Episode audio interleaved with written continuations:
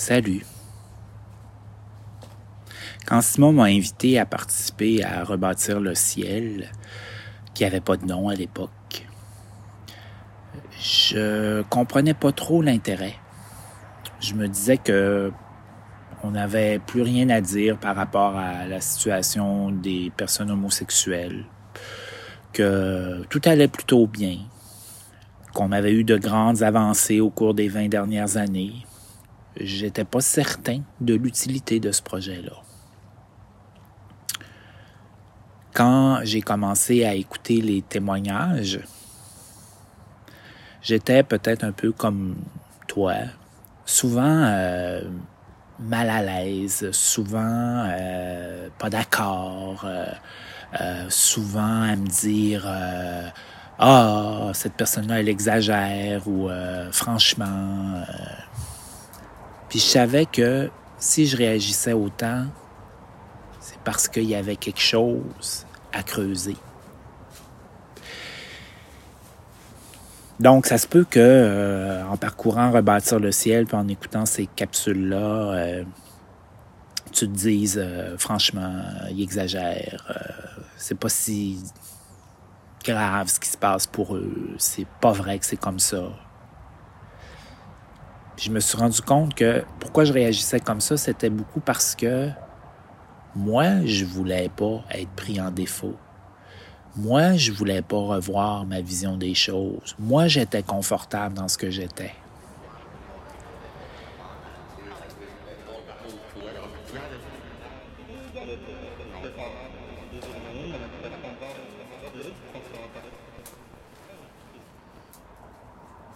Pour écrire ces textes, je me suis bien entendu mis à l'écoute des gens, qu'est-ce qu'ils racontaient dans leurs témoignages. Mais très rapidement, je me suis mis à m'attarder euh, aux endroits où les gens euh, hésitaient à terminer leurs phrases, faisaient des pauses plus longues, étaient mal à l'aise de prononcer certains mots. Et c'était souvent des moments où pour parler de leur réalité, ils allaient utiliser les mots de ceux qui ne sont pas de la communauté. Ce que j'ai fait aussi, euh, c'est d'essayer de, trouver un élément, un moment euh, dans ce que la personne racontait qui me semblait être un point d'ancrage pour toute l'histoire de cette personne-là.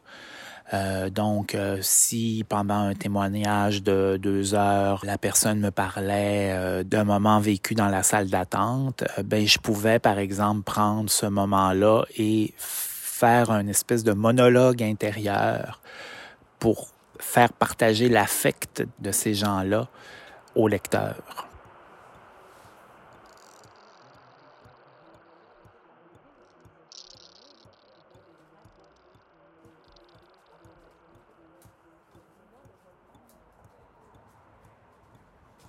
Ce que je réalise maintenant, c'est que quand une personne est hétérosexuelle, qu'elle est bien dans son genre, qu'elle est bien dans son désir, euh,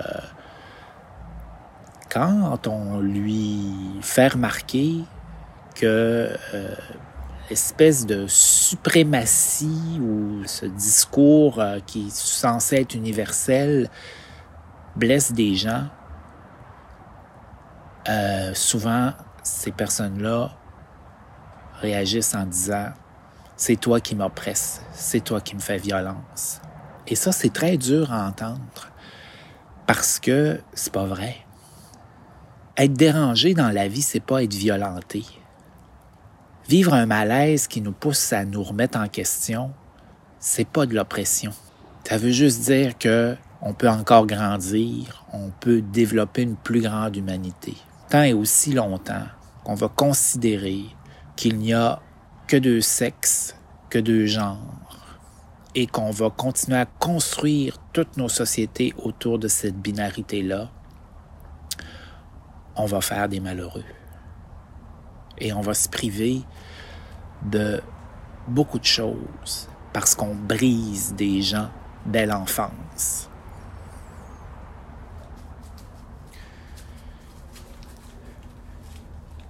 Tu te dis probablement, ben moi, je suis fier d'être un homme.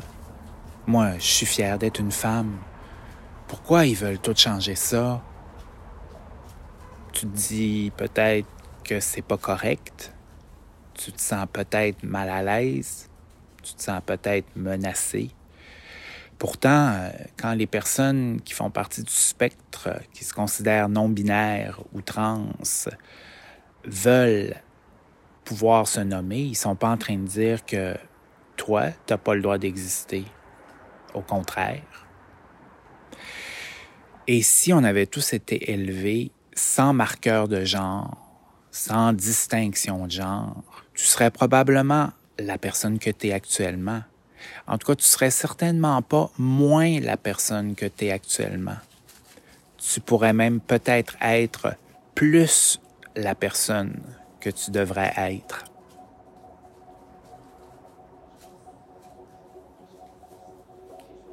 Rebâtir le ciel, c'est ça que ça m'a appris. À écouter la vie d'hommes, de femmes, de personnes non binaires, de personnes trans, qui me racontaient à travers leur quotidien à quel point ils, elles elles devaient absolument essayer d'entrer dans la case de l'hétéronormativité pour être acceptés.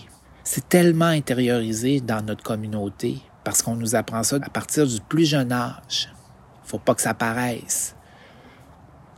J'ai tellement entendu de violence, tellement entendu de peine. Si rebâtir le ciel vous semble difficile, euh, dites-vous qu'une fois la lecture terminée, votre souffrance va disparaître. Mais celles qui sont racontées, elles, durent.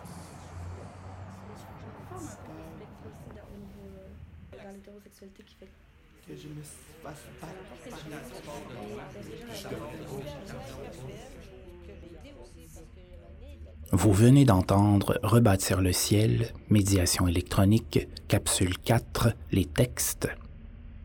Voix, Michel Lemelin. Son, montage et réalisation, Jean-François Bourbeau. Visuel, Critérium. Une production d'Hyperfluide. Rebâtir le ciel est une œuvre co-créée par Simon Aymon et Michel Lemelin avec le soutien de l'organisme Diversité 02. Chaque capsule est produite grâce au soutien du Conseil des arts et des lettres du Québec, de Culture Saguenay-Lac-Saint-Jean, de la MRC Lac-Saint-Jean-Est et de la ville d'Alma.